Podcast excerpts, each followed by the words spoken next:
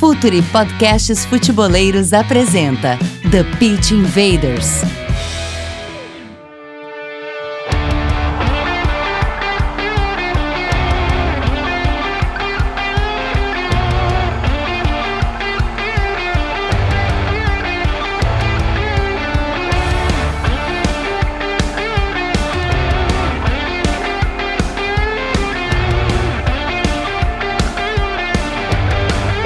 Futeboleiros! Olá, futeboleiras! Futuri Podcasts Futeboleiros apresenta The Pit Invaders, episódio 99. A gente está chegando lá. Com a força de editora Grande Área, Clip Draw, Eric Sports e Real Fever, estamos no ar em mais uma invasão futeboleira pelo SoundCloud, iTunes, YouTube, Google Podcasts e pelo www.futuri.com.br. E claro, chegamos ao Spotify a pedido de vocês, Invaders, procurem por Futuri Podcast Futeboleiros na aba Podcasts do Spotify. Assinem nosso feed e recebam on demand o The Pitch Invaders, o Entre Linhas de Renato Rodrigues e de Léo Miranda e as nossas duas novidades da próxima temporada. O Calcio Pizza sobre futebol italiano comandado por Myron Rodrigues meu Deus, onde é que eu tava com a cabeça? E o Piero Invasor, totalmente em espanhol, uma inovação do Futuri comandado por Bolívar Silveira e convidados da América Latina e Europa falando em castelhano, pero mucho futbolero. Mais uma coisa, antes de apresentar o time do TPI 99, visite o cursos.futuri.com.br e se inscreva no curso online de análise tática Pergunte ao Jogo do Futuri Lab com Eduardo Secone. A primeira aula é grátis, vai lá e te cadastra. Faça carreira em clubes como analista tático, mercado em franca expansão. Curse o Pergunte ao Jogo e dê o primeiro passo. Hoje comigo aqui, Myron Rodrigues. Dali, Myron. Dali, presidente, aí como vai? Os convidados são bons mesmo. Vai essa, essa onda de, de novos podcasts e tal no Cosse Pizza. A gente vai falar de um monte de parada, assim. Vai estar tá, tá um pessoal bem bom, assim. Bertozzi tá dentro. Uh, o Murilo More, o pessoal da Cassiopédia, Nelson Oliveira, aí a gente vai falar de futebol italiano. Esse, esse podcast do Bolívar em espanhol, eu vou ter que, vou ter que pegar um. Pegar Google um, Tradutor. Um, um Google Translate e vamos que vamos. Vambora então, aqui com a gente também, Renato Rodrigues, o cara do Entre Linhas, o cara do Data ESPN, da casa já, nosso parceiro do Futre, dale Renato. Fala rapaziada, sempre um prazer estar com vocês. Bom, eu não tenho mais mas já tem intimidade demais, já, tá? Já virou todo mundo. É isso aí, já não é mais surpresa, já, né? Já não é mais novidade. É, esse negócio de convidado aí não, não basta. Mas, pô, que dia, hein, cara? Que dia a gente tá gravando. Quinta-feira, treinadores novos aí, chegando, os novos velhos, é. né? Chegando Futebol aí. Futebol brasileiro em Clube Paulista aqui, que eu estou em São Paulo. Vamos falar bastante sobre isso e sobre outros assuntos. Vou falar sim, porque a gente ainda tem que apresentar. O outro cara também é da casa, já não é mais surpresa, já não, já não causa o efeito surpresa, já, já, já tá dentro do time futuro. Eduardo Secone, Dali Secone, bem-vindo, amigo. Beleza, Eduardo, Renato, Myron, tudo certo? Gurizada que curte nossos produtos do Future aí. Um abraço a todos. Bom dia, boa tarde, boa noite ou madrugada, né? Ou madrugada, sempre tem os madrugadores. Quando a gente vê lá no player, principalmente no SoundCloud, fico impressionado com a quantidade de gente que ouve isso na madrugada. Os caras são completamente loucos.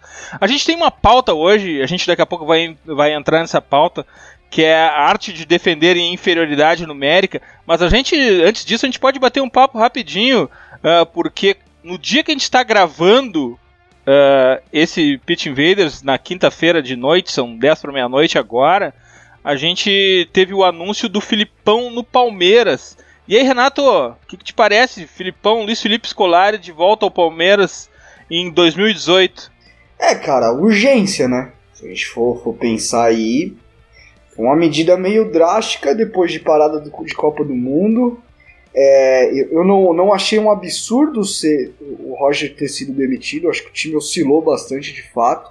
Não teria feito, somente pelo, pelo momento. Né? O Palmeiras agora vem por uma sequência aí muito forte de, de partida decisiva, de mata-mata, de, de, de, Libertadores, de Copa do Brasil. É, o calendário vai ser muito apertado e dificilmente alguém vai conseguir, é, no, no treinamento, mudar alguma coisa. Eu acho que por esse lado o Filipão tem um trunfo, que é um cara que eu acho que pode conseguir uma mobilização aí interessante no, no, nos próximos dias, um cara que cons consiga mobilizar o elenco. É, a questão de postura, eu acho que o Palmeiras soltou bastante, um time que às vezes é, desliga no meio do campo, no meio do jogo. É um time que está pressionando muito bem a bola, de repente parava de pressionar e já surtiu uma, uma, uma chance de gol pro adversário. Eu acho que eu vejo muito assim, cara. Eu, sinceramente, você olha pro mercado brasileiro hoje, é difícil. Mas eu, eu até deixo uma reflexão maior, né? O Palmeiras, pô, nos últimos anos aí, troca treinador todo ano. É, já são muitos na, na era Crefisa. Eu acho que além da, da, da, demissão do Roger e da chegada do Filipão, acho que a gente tem que discutir mais por que tantos treinadores caem no Palmeiras, por que tanta troca, o que, tá, o que, que tem acontecido ali e buscar uma identidade, né? Se você olhar o cartel de treinadores que que passou pelo Palmeiras aí nos últimos anos são, são ideias e formas de ver futebol totalmente diferentes. Mas é, é uma aposta, uma aposta. Acho que é um, um treinador que tem um, um, lado intuitivo muito forte, é um cara que tem bastante experiência. Acho que dos nomes que foram colocados aí, é, ele foi tricampeão chinês, né? Eu acho que. Ah, mas o nível da, da China, mas ele está inserido naquele nível, né? Ele foi campeão, foi campeão da Champions da Ásia também. Acho que é o das apostas aí que teve aí. Acho que é um cara mais pra emergência. Acho que o Palmeiras até escolheu bem. Secone, uh, Roger substituiu o Filipão no Grêmio. Foi uma troca que deu certo. Agora Filipão substitui Roger no Palmeiras. Por mais que a gente possa questionar o trabalho do Roger, também foram só seis meses, né? É impressionante como se troca o conceito, a ideia e os planos de forma muito rápida, né, Secone?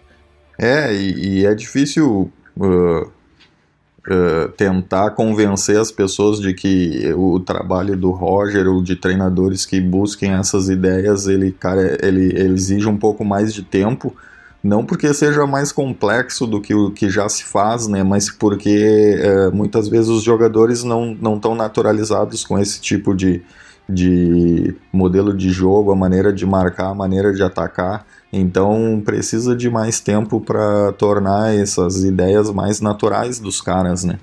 Uh, já com os três treinadores que foram cogitados ali para substituir o Abel, o Luxemburgo e o Filipão, os três uh, têm ideias mais uh, Uh, vamos dizer assim, que os, que os jogadores estão mais familiarizados. Então, num, num, momento que tu não tem tanto tempo para treinar, esses caras chegam e rapidamente conseguem uh, colocar o que eles pensam sobre o jogo em prática, né? Porque os jogadores já, já vivenciaram aquilo ali em outras oportunidades. E aí eu acho que fica, fica mais fácil. Foi, foi uma boa escolha, já que eles quiseram trocar Uh, a escolha uh, pode, pode surtir efeito, sim. Secune e Renato, uh, Renato, vocês dois a trabalhar dentro de clube, me passem, por favor, uma grande curiosidade que eu tenho.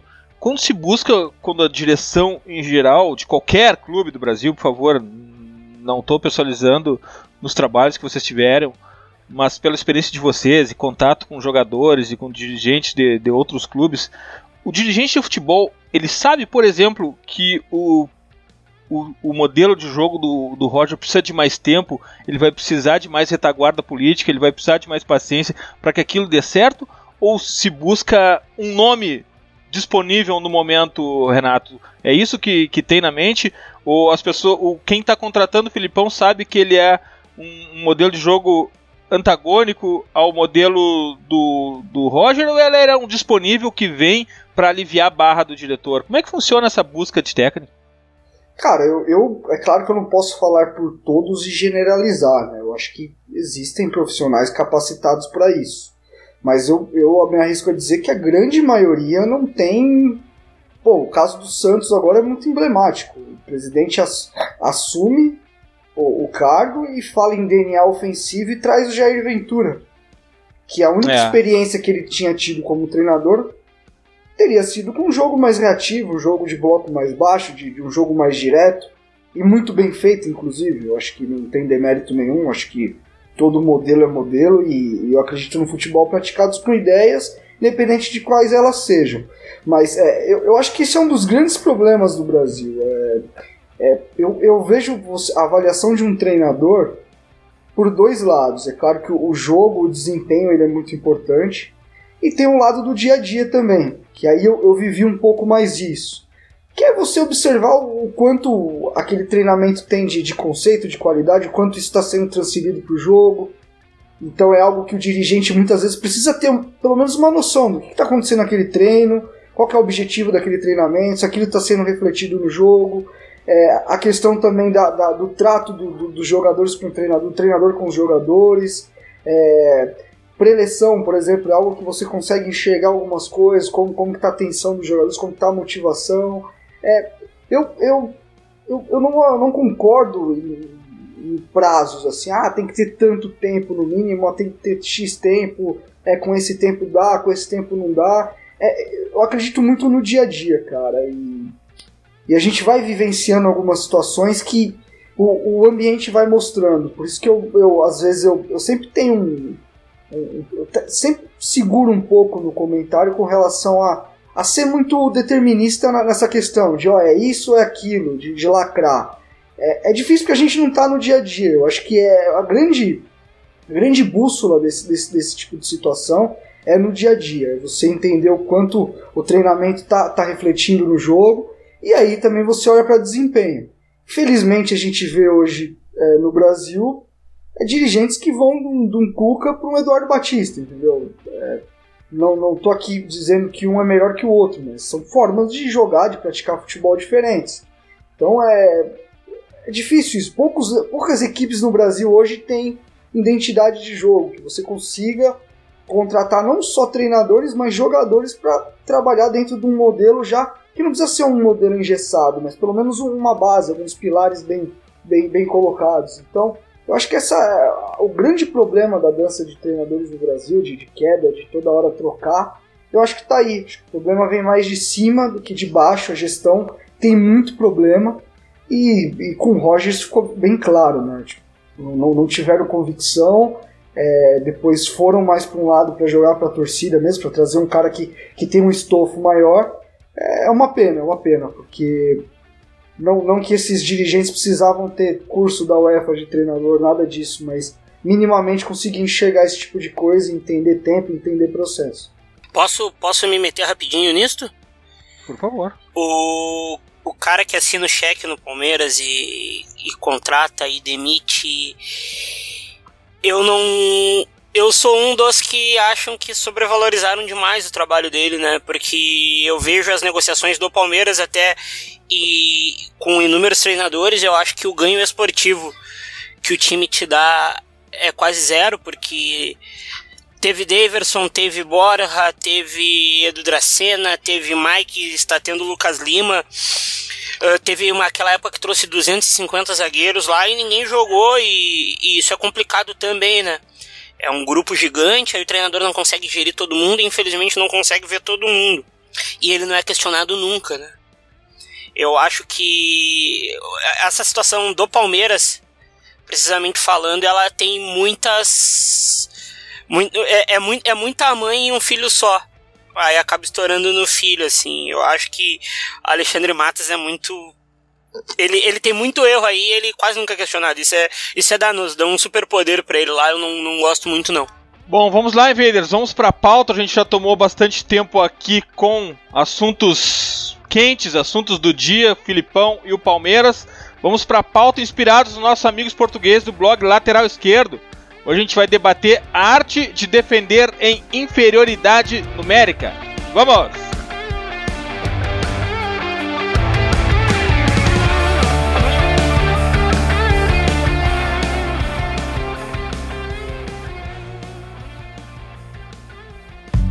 Está no ar o The Pitch Invaders, podcast semanal do projeto Futuri. Cultura, análise e informação, com a profundidade que o futeboleiro merece.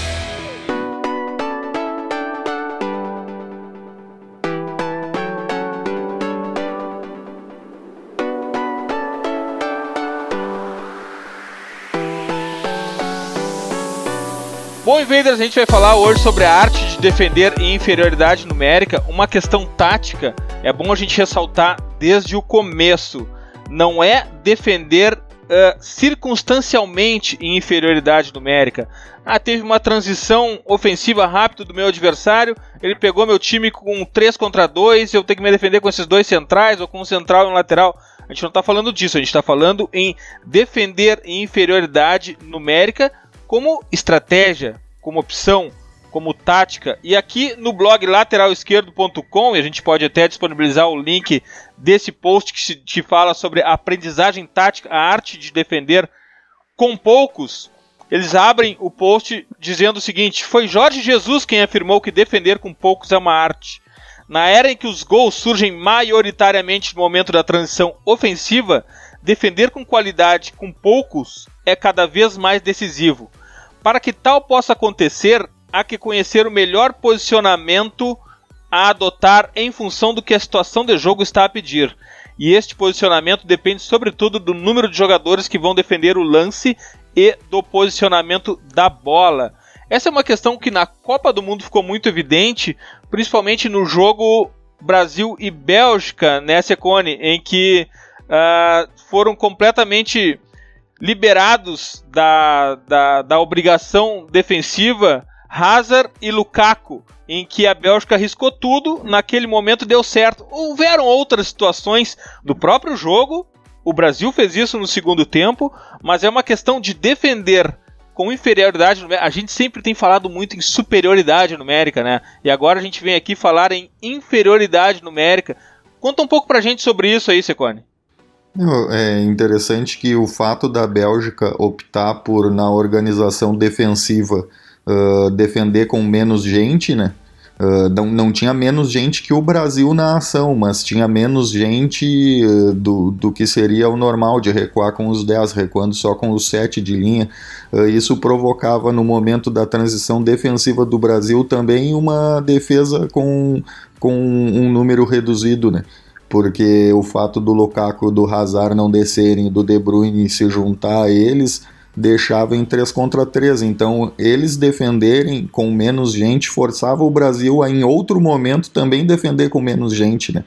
E é um, a perda e o ganho, né? Tu arrisca quando tu tá sem a bola, mas quando tu recupera rápido, tu também induziu o teu adversário a arriscar e coloca o adversário numa situação que ele não tá confortável, né?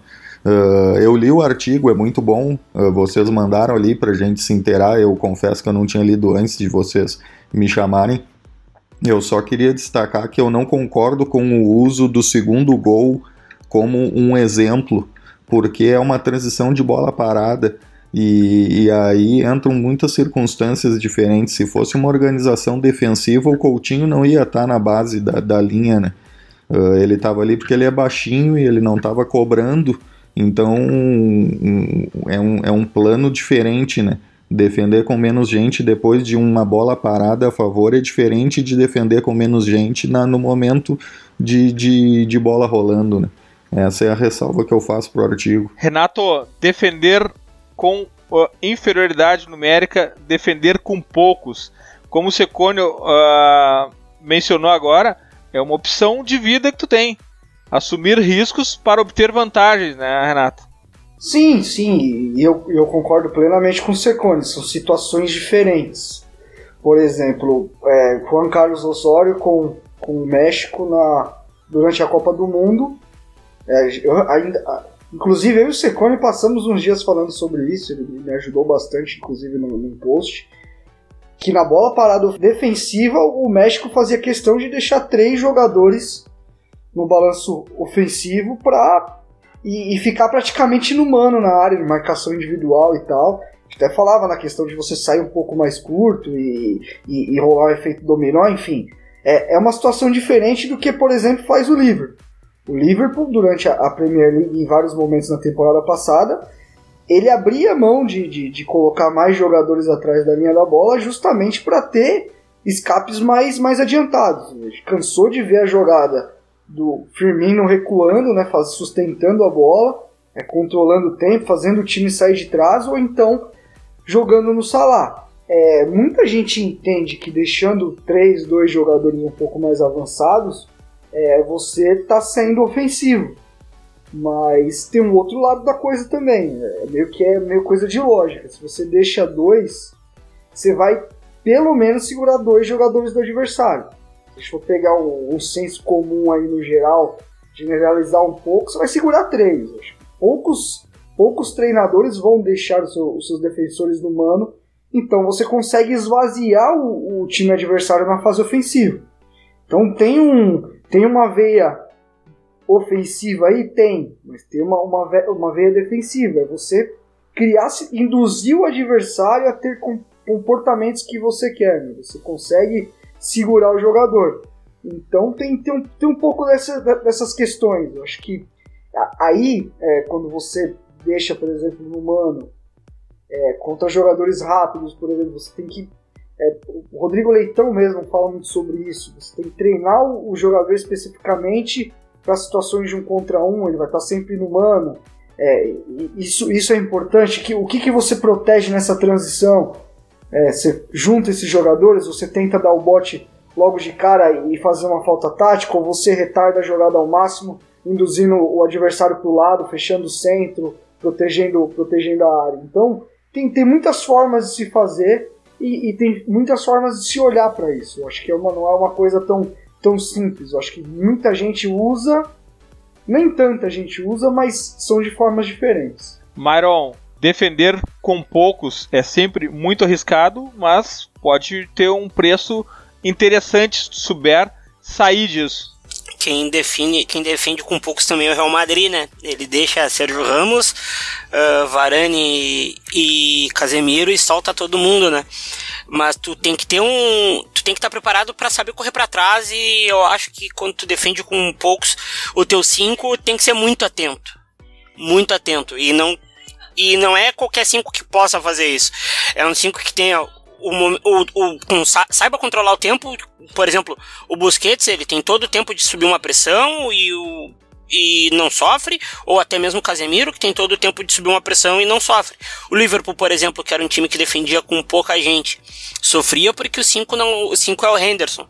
E apesar do Henderson ser um bom volante, ele não tem essa essa mentalidade de, de prever o que vai acontecer, sabe? É um meio de vida, como a gente falou, é um é um momento muito arriscado do jogo, mas eu quero ver um pouco mais nessa temporada. não sei se vocês também concordam assim, que eu acho que esse também é um recorte do que virá, assim, porque uh, os times, ele, por mais que eles estejam preocupados em não tomar gols, a busca pelo gol apesar do, dos jogos ser cada vez mais equilibrados e as margens menores, a busca pelo gol tá incessante. E eu acho que defender com menos gente vai ser muito a tônica dessa temporada que vai acontecer lá na Europa.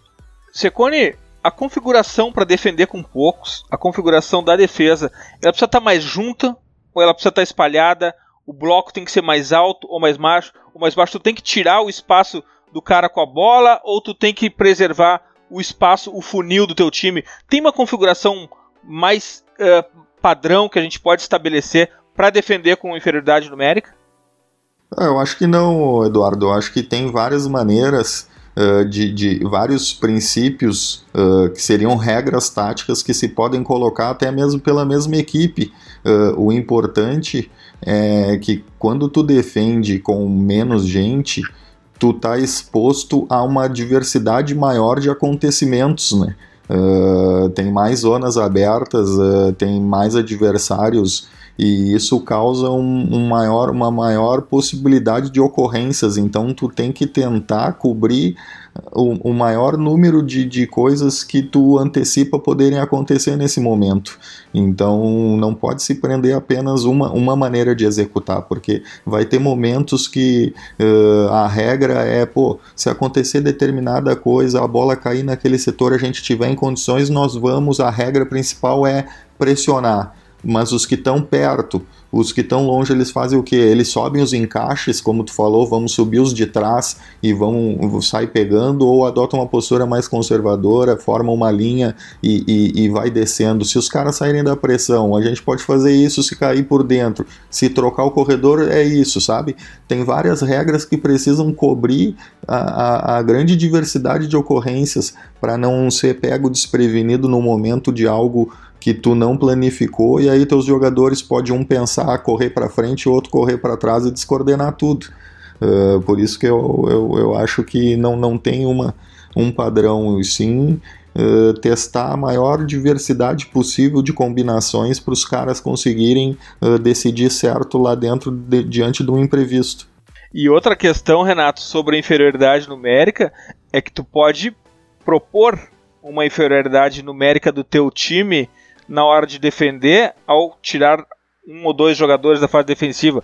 mas talvez a, a, o contraveneno, a antítese disso, pode ser que o time adversário não venha com todo mundo e segure mais jogadores e não saia essa inferioridade numérica, ela simplesmente não aconteça porque talvez o time adversário não, não caia na tua armadilha.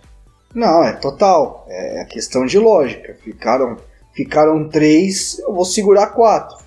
Deixa eu pensar na maioria dos treinadores mesmo, eles, eles vão segurar quatro jogadores para ter pelo menos uma sobra, para ter alguém que consiga escapar aí. É, é, é, o que eu disse anteriormente. É, é ofensivo, é defensivo, mas eu acho que acaba equilibrando para os dois lados. Por exemplo, você deixa três jogadores seus para um contra-ataque, você defende com sete jogadores. Você não está simplesmente deixando três jogadores só para atacar. Você está induzindo o adversário a segurar três, quatro. E vice-versa. Você pode defender com pouco e, e, fazer, e, e, fazer com que você vá ter vantagens que é ter superioridade numérica quando você está atacando. Se você está em inferioridade defendendo, atacando você está com um jogador a mais. Então tem que ser algo muito eficaz também, né? Você, você entendendo que você vai ter mais jogadores na, na região ofensiva e menos na defensiva, é, você passa a procurar um jogo mais certo, né? um jogo mais. É, sei lá, vai. Eu, eu acho que se deve arriscar menos, acho que tem que ter mais paciência, acho que se for para forçar a bola tem que ser no momento certo. É, é como o Secone disse, você vai. É, o futebol ele é um cobertor curto, né? Você tira de um lado e coloca do outro. E tudo, e, tudo e qualquer coisa que você pensa e executa vai te trazer algum tipo de problema. Aí a questão é como eu vou resolver esse problema. Esse, gerar esse problema vai me trazer mais benefícios ou não? Vale a, vale a pena eu ter esses problemas? Tá, beleza, então vale a pena. Se essa bola entrar pelo lado, que tipo de, de comportamento a gente tem que ter? Se essa bola entrar por dentro, que tipo de comportamento a gente tem que ter? É, tudo isso é, é traçado pelos treinadores de, de numa escala. Ó, prioridade é isso, secundária é isso aqui, depois isso daqui. Se não tiver jeito, a gente parte para isso. Então tudo, tudo é planejado e, e principalmente treinado. Você pode. A, a, a, questão do futebol é que ela tem tantas variáveis, por exemplo, o VAR. É algo que a gente viu na Copa do Mundo, só que surgiram várias situações que não estavam no protocolo, porque o futebol ele, ele, ele causa muitas situações diferentes, ele, ele é muito dinâmico. Então, é, eu acho que tudo está em cima do gerar e, e resolver problemas. E, e, quando você defende com menos jogadores, você tem que ser eficaz ao máximo.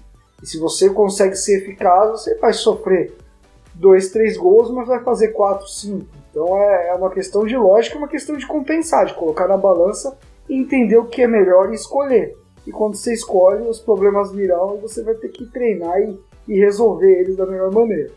Myron, a, na Copa do Mundo, a França isolava uh, Giroud e Griezmann da fase da, da defensiva. Tu chegou a identificar isso? Uh, ele não, não era só Giroud e Griezmann, não, Mbappé também. Daí ele fazia um cinturão com três Matuidi, uh, Kanté, Pogba e a linha de quatro muito bem, muito bem assentada. Muito bem assentada mesmo, assim, porque os caras são muito, muito físicos e, e inteligentes para fechar o espaço mesmo. Daí podem ver, a bola era ligada rápida em Mbappé Griezmann, ou dava no Giroud para ele abrir espaços rápidos e o time conseguir progredir ganhando metro muito, muito, muito rápido, com o Pogba encostando mais. Isso daí era uma tendência, é, era uma tendência não só da França, né? O Brasil, fe, o Brasil fez isso num, num jogo contra o México. A Bélgica? Segundo tempo da Bélgica também? Segundo tempo da Bélgica, o Brasil fez. Foi, foi um lance. É, foi o, o, o jogo da Copa se deu muito assim de vamos vamos procurar uh, dar liberdade criativa a quem tá na frente, dar liberdade de movimento para quem tá na frente para não se desgastar tanto também. Eu acho que é um, é, é um, recorte muito sintomático do que vem acontecendo, como o Xavi falava, da evolução física do jogo, né? Eu acho que os jogadores eles estão correndo 14, 15 quilômetros e chega lá por 80, 80, 90 minutos, eles já estão 70, 80 minutos, eles estão mortos. Aí imagina, a gente vai ter um Neymar morto aos 70 minutos. Se ele pode, num jogo 1 a 1 pegar a bola, driblar dois e guardar ou deixar alguém na cara do gol, como foi contra o México, saca? É, é, é, foi um recorte foi um recorte muito forte assim Cristiano Ronaldo no Real Madrid por exemplo Messi no Barcelona uh, e por aí vai eu acho que a tendência é a, os sistemas defensivos serem mais uh, mais, mais, pro, mais afeitos para isso e as linhas de quatro eu vou eu arrisco a dizer que vão usar mais laterais base pro futuro assim para ter uh, mais sustentação defensiva. Tu acha isso também, Segundo? Tu acha que a volta da lateral base pode acontecer? Porque a gente também vê uh, uh, muito ataque em bloco, né? laterais atuando por dentro. Tu acha que tem espaço. Bom, na verdade no futebol tem espaço para tudo. Eu aprendi isso no curso Pergunte ao Jogo. A gente não pode usar o preconceito da nossa vontade, da nossa, do nosso ideal de futebol na análise. E tu consegue identificar a volta do lateral base? Tu já consegue ter alguma pista disso? Ah, eu acho que é, é uma ferramenta que pode ser utilizada. Uh, eu, eu acredito sempre que o melhor é o treinador identificar o que ele tem na mão e a partir daquilo ele tentar executar o plano que tire o melhor dos caras, né?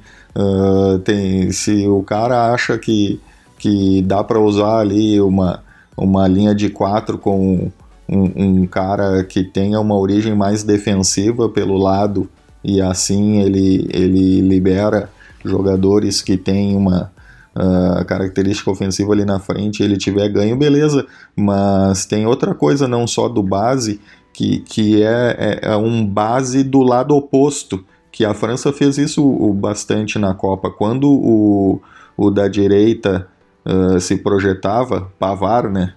Isso. É, ele, ele se projetava, o, o Hernandes não, não oferecia uma amplitude uh, uh, adiantada lá no lado oposto, ele dava uma fechadinha, como se fosse mais um, um volante oposto uh, do que um, um ala projetado. E aí isso ajuda já na hora de defender uma transição defensiva, uma perda de bola ali, porque ele já está mais direcionado para o lado da bola, né?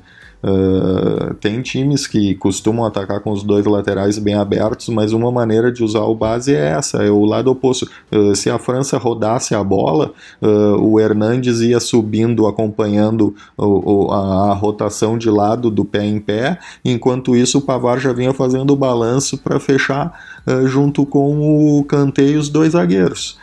bastante clube brasileiro faz isso também e e pode ser usado. Não, não, não, não existe uma lei que diga que tem que ter os, la os laterais apoiando abertos, né? Uh, é, é bem possível.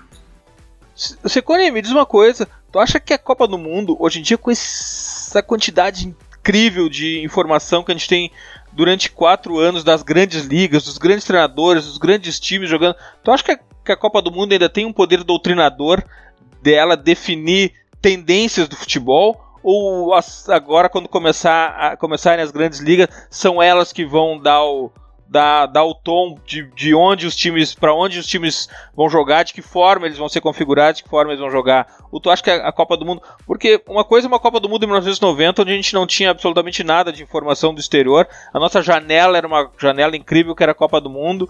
E aí todo o Brasil seguia jogando como o time que ganhava enfim.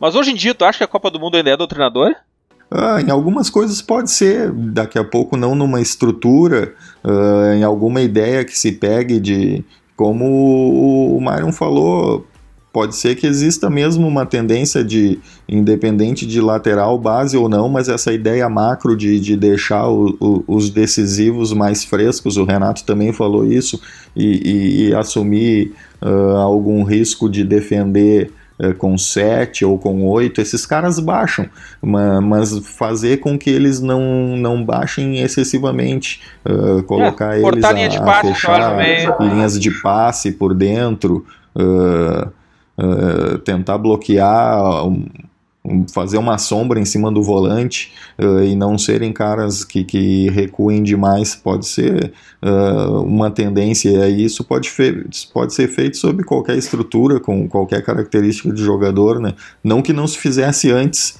mas o fato de, de ter dado resultado para algumas equipes pode sim influenciar alguém. Renato, tu encara, tu acha que a Copa do Mundo tem esse poder, essa força de ser doutrinador ainda, ou isso já está um pouco dissolvido, mitigado com a quantidade de informação que a gente recebe de, de, de, das grandes ligas. Por exemplo, a gente consegue inclusive discutir será o fim do jogo de posição, será o fim do, do jogo de posse de bola durante uma Copa do Mundo, com o Manchester City acabou, acabando de ganhar uma Premier League com 80% de posse de bola. Tu acha que essa, a Copa do Mundo tem esse poder do treinador sobre as o resto das equipes do mundo? Cara, eu, eu acho que já teve mais. É, principalmente se a gente for mais lá atrás, a gente enxergava muitos conceitos de escola, né? De, de a globalização não está tão escancarada, não ter, não, não ter esse fluxo de informação, né? De intercâmbio, então é, se via muito a questão, ah, vamos ver o futebol brasileiro, vamos ver o futebol de tal país. É, eu acho que cada vez menos a Copa vai trazer esse tipo de coisa. Claro que uma, uma situação ou outra, sim. Mas se a gente for olhar também até para um âmbito de treinadores, é, os melhores treinadores do mundo não estiveram na Copa, né? Se a gente for pensar. O melhor treinador brasileiro, sim. É, por exemplo, o São Paulo é o melhor treinador argentino em, em, atividade? Não sei. Alguém pode achar que sim, mas não é, não, não seria uma unanimidade. Então eu, eu, eu acho que, cara, eu vejo futebol muito mais cíclico. Eu, o que o, o, que o, o Secone falava é, faz muito sentido, porque você vai trazendo referências de trás, elas, elas voltam, elas vão. É, aí dependendo do jogador que você tem, você usa algum conceito, algum mecanismo que já foi usado, mas com algum movimento diferente por causa da característica do jogador. Porque e velocidade de execução também, né? Sim, porque, porque, os jogadores são únicos, né, cara? Por mais que a gente Sim. veja, ó, esse, esse jogador é parecido com esse, com aquele, mas numa situação de pressão, numa, numa situação ou outra, o cara vai ter o, o próprio, ele vai ter a essência dele ali. É, essa questão de jogar com lateral base, por exemplo. Pô, se você tem um, um, dois laterais que, que, que jogam muito pra frente, que conseguem construir por dentro por fora, pô, então solta esses caras e, e, e segure um, um volante para ficar nesse balanço defensivo, com mais um, um meio-campista que pode ficar ali num, num híbrido, é, é, vigiando de perto alguma transição. É, eu acho que vai muito do que você tem em mãos. Eu acho que o grande desafio do treinador, é, além de, de, é claro, colocar um pouco do que ele, do que ele pensa como futebol, mas somente no Brasil, acho que é, é entender o que você tem ali, o que, que você pode potencializar de cada jogador. É, eu, eu acredito que existem jogadores mais técnicos, menos técnicos, mais concentrados, menos, enfim. Mas eu acho que existe muito jogador em contexto errado, que não que não, não desempenha tudo o que pode desempenhar por causa de estar no ambiente. Por um exemplo muito claro, que ontem assisti o jogo do Palmeiras, Júnior Dutra no Corinthians não, não conseguiu, não conseguiu desempenhar, não conseguiu ter sequência, e já são alguns jogos, o jogo contra, contra o Palmeiras, por exemplo, Fluminense, jogando em transição e tal. Claro que ele não é um craque, mas é um cara que, que ajudou. Um cara que co, co, agrediu, a, a, pressionou a bola, é, ajudou nas transições, um cara físico ganhando duelos no meio, é, ajudando o time a sair com o Marco Júnior pelo, pelo lado esquerdo, por exemplo. Então eu, eu acredito muito nisso. Eu acredito que é cíclico, que a, que a coisa vai rodando e que dificilmente algo é criado. Eu acho que as coisas são são, não digo melhoradas, mas elas são adaptadas. E aí algumas coisas novas vão aparecendo. Eu não vejo a Copa do Mundo hoje. Tá? Há uns quatro anos atrás eu teria. Eu te responderia diferente. Acho que isso que é mais legal, né? a gente tá sempre mudando de ideia. E que bom, né? E Secone, doutrina, sendo doutrinadora ou não a Copa do Mundo, qualquer modelo, conceito, o que a gente for trazer do exterior, a gente tem que pensar numa questão muito importante, é que ela vai ser aplicada em jogadores brasileiros, no contexto do Brasil. Então, assim como os carros importados precisam ser tropicalizados para aguentar nossos buracos, os modelos de jogo, as ideias precisam também ser tropicalizados, né, Segone? É, cada, cada país tem sua cultura e dentro do país cada clube também tem a sua cultura e isso pede uh, que algumas dessas premissas sejam respeitadas se tu quer, como eu tinha falado ali no caso da escolha pelo Filipão, que elas sejam mais Uh, rapidamente uh, desenvolvidas. Isso não quer dizer que um, uma ideia contracultural, né, antinatural ao que sempre se fez, não vai dar resultado. Uh, mas se a gente pegar o impacto do Guardiola e do Sarri Uh, mesmo todo mundo dizendo que não era o, o, o habitual da Inglaterra, uh, mas não é tão grande como se a gente fosse fazer isso no Brasil, onde as referências são bem mais diferentes uh, entre Brasil e o, e o guardiolismo do que entre a Inglaterra e o guardiolismo. Né? Então, uh, ter a medida do que, que tu pode aplicar de algo que tu gostou, porque a Copa do Mundo faz todo mundo parar para ver, né? Do, do treinador dito estudioso ao dito boleirão, ao, ao cara que, que fala uh, médio apoiador e o cara que fala cabeça de área, todo mundo para para ver jogo da Copa do Mundo, né? E dali sempre se pode tirar uma ideia, pô, mas eu tenho tal jogador, dá para fazer isso. Mas é o que o Renato disse, pô, eu tenho a peça, posso fazer, pô, a ideia é legal, se, se encaixa no que eu penso sobre futebol, uh, eu tenho os caras para fazer, vai me ser útil, pô, uh, agreguei algo. e aí aí eu acredito que pode dar certo, respeitando-se a cultura e, e uh, reinterpretando, adaptando, né? Isso, isso sempre não tem, não tem o que trazer de ruim. Se não der certo, tu só muda o plano, mas não, mal não vai fazer, né? É, toda vez que a gente fala, fala essa figura de linguagem do guardiolismo com o futebol brasileiro, eu me lembro do meme do Quero ver o Guardiola ser campeão com o Paraná Clube ou jogando na Ilha do Retiro. É, bom, enfim, mas é mais ou menos isso que a gente tem que encarar, porque o futebol também é também é e muito é contexto, aonde ele está sendo jogado, com que jogador ele está sendo jogado, e isso a gente vai falar muito ainda nos podcasts do Futre, no The Pitch Invaders, no Entre Linhas, no Calcio Calcio. Como é o nome, Myron? Calcio Pizza, vai ter um pessoal legal lá, vai, vai ser bom, vai ser bom. Não falo muita coisa. Vai ser bom. Calcio Pizza e no Pierro Invasor. Nossa, vai estar tá, vai tá pesada essa nova temporada de podcasts. Mas agora é hora das nossas dicas futeboleiras. The Pitch Invaders apresenta Dicas Futeboleiras.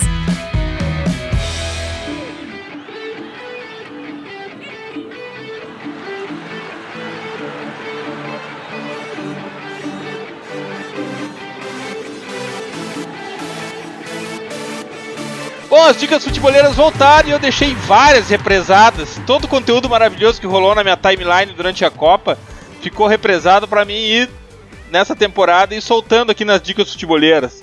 E a de hoje é nosso parceiro da casa também, Léo Miranda, aqui do time Futre, do Entre Linhas, do Globoesporte.com. E ele e o, e o que eu quero deixar de dica futeboleira é o post dele sobre como basquete e handebol explicam a abundância de bola parada e o sofrimento dos grandes na Copa. Bom, eu sou alucinado por essa aplicação de tática e estratégia de outros esportes do futebol. E esse post do Léo é demais e a gente vai compartilhar nas nossas redes. Myron, qual a tua dica futeboleira? Cara, essa, essa dica é para quem gosta de futebol manager, eu tava Uh, lendo umas coisas e tal, para as coisas que eu quero aplicar no meu jogo. E tem o site The Strikerless, que lá fala sobre métodos de negociação, métodos de prospecção, treinos e sistemas e é um negócio bem legal assim para quem curte uh, uh, jogar o jogo jogar o jogo um pouco mais a sério assim. Uh, o Renato vai poder usar isso. Abraço viu gurizada? Um baita debate aí como sempre. Valeu viu? É Myron Danilo Silva foi transferido para o Los Angeles Football Club com isso eu quero te dizer que o Football Manager é muito mais real do que a vida real. Graças Myron. Renato qual a tua dica futeboleira Bom, a gente, a gente falou em, em defender com menos e, e, foi legal que o Secone diferenciou um pouco a, a questão do segundo gol da seleção brasileira, que era uma situação de bola parada. É, lá no meu blog tem um, um post que eu fiz durante a Copa sobre a seleção mexicana do, do Juan Carlos Osório, que já não está mais entre nós lá na, na seleção mexicana, e mas mostrando um pouco disso. É como, como a seleção do México é, defendia suas bolas paradas e como deixava muitos jogadores com uma transição. É, é, mostro como algumas seleções defendiam bola parada comparando com o México. E tem um post também que eu fiz essa semana sobre, sobre a queda do Jair Ventura no Santos, mas que, que cabe para a queda do Roger Machado, cabe para todas as quedas. Acho que tô, qualquer torcedor já viveu coisa parecida, que tem muito a ver com o que a gente disse no começo do podcast, de, de de quem está em cima também ter uma leitura, de, de a gente ver que num, num processo, para um trabalho não dar certo, como no caso desses dois treinadores, é, dificilmente a culpa vai ser só de um ou só de uma situação. É, o futebol está cada vez mais claro que ele é um conjunto de variáveis, algumas são controláveis, outras não. Enfim, é, é muito do que mostra a nossa cultura de futebol e, e aonde a gente precisa avançar, né? Que é no comando. Renato, rapidinho, o Roberto Martinez no jogo do Brasil contra o México, ele não tentou fazer o que o Osório tentou no jogo contra o México e não conseguiu? Cara, agora fiquei na dúvida.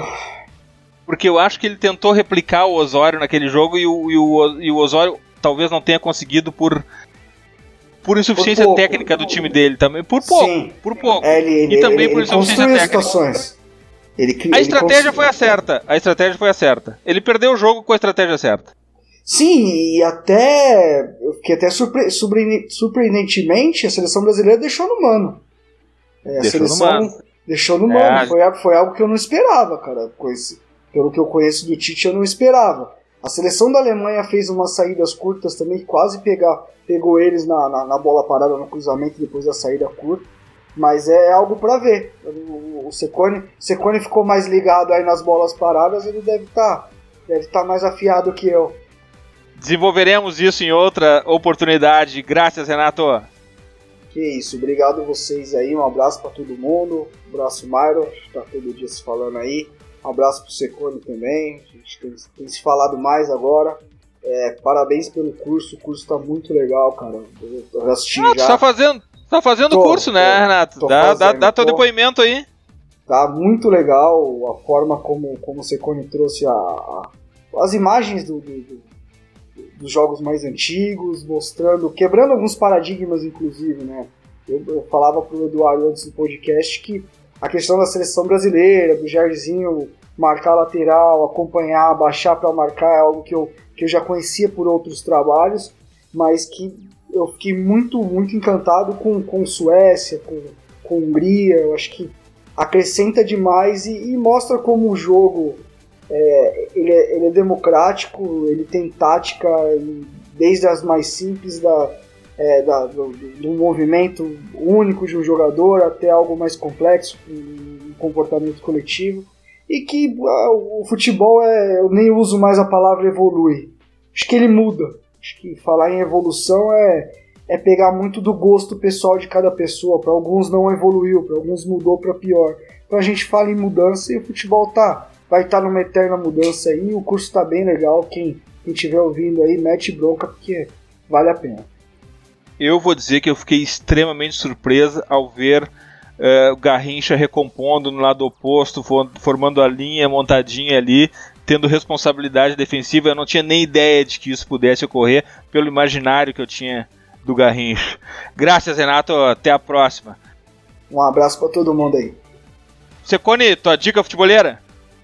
É, coincidência que o, o Renato falou sobre o México lá no blog uh, e também na TV, né, que ele fez a análise do, do Osório, uh, porque antes, do, antes da gravação eu tinha pensado em, em sugerir para a gurizada, uh, ele é um site, né, eu vejo mais no Twitter, mas ele é o, acredito que seja ele no evimedio.com, demais, demais. O 9 é numeral, né? É o 9ymedio.com. Uh, eu sigo o perfil no Twitter e eu acabo acessando poucos sites porque. O Myron é, é fã. A informação. Ah, é? Muito bom, bah. Porra, legal. Eu conheci seguindo o Pedro Lampert, que é um cara que eu, que eu acompanho o trabalho há bastante tempo e ele escreve para esse site. E aí, como ele estava colocando bastante coisa do site, eu fui atrás e realmente é bem legal. E como eu gosto muito de campeonato mexicano, o Eduardo viu a minha, o, o desfile da minha coleção a cada dia de gravação lá do curso, né? Cada dia aparecia uma camisa de México diferente.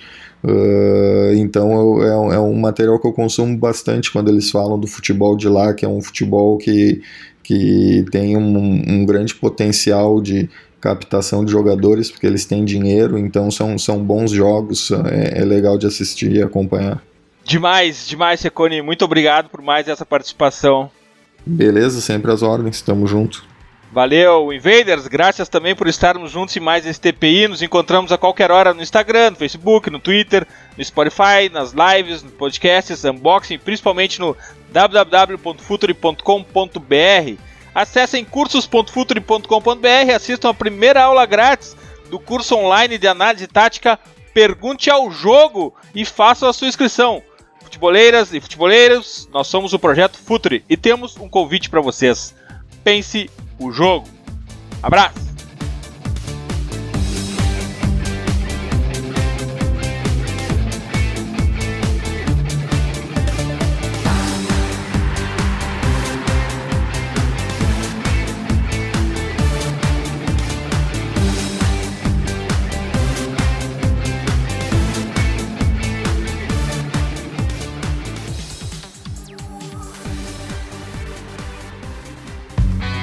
Projeto Futuri apresentou The Pitch Invaders. Acesse www.futuri.com.br. Pense o jogo.